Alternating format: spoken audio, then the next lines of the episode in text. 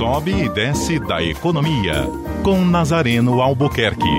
Oferecimento: Forte Imagem. Diagnóstico por imagem com qualidade. 3224-8903.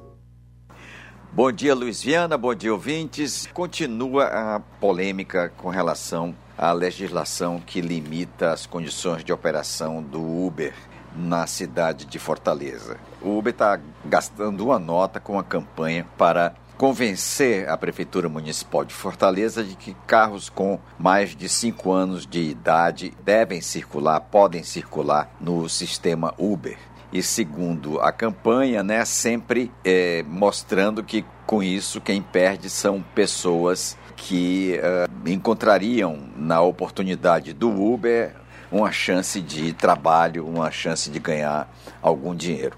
Veículos é, com 5 anos de idade. Esse é o tema, não é a prefeitura é, utilizando esse argumento como se fosse importante a questão da segurança de quem usa esse sistema.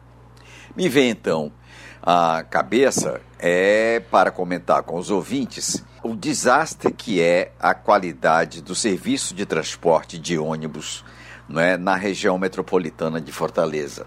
Né, os ônibus da São Benedito, todos eles com mais de 10 anos, 15 anos de idade. Ônibus sem qualidade, sem conforto para os passageiros. Aí a gente encontra um, um, debate sobre isso. O Uber, com menos de 5 anos, e ônibus velho pode circular para servir a população. Com mais de 15 anos, aí esses ônibus velhos da São Benedito. E a, ainda pior, os ônibus que prefeituras municipais do interior e da região metropolitana de Fortaleza oferecem para o transporte dos estudantes.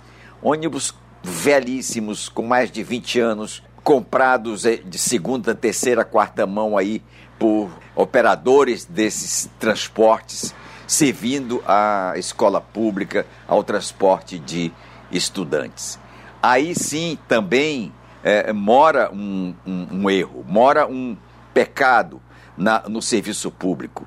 Né? É, tanto zelo na questão do Uber e tanto descaso na questão do transporte de estudantes por ônibus. É, e a, a, empresa São Benedito nos seus serviços para a, o transporte coletivo na região metropolitana de Fortaleza. E aí a questão do Uber é exigindo cinco anos à prefeitura para que esses transportes é, possam operar.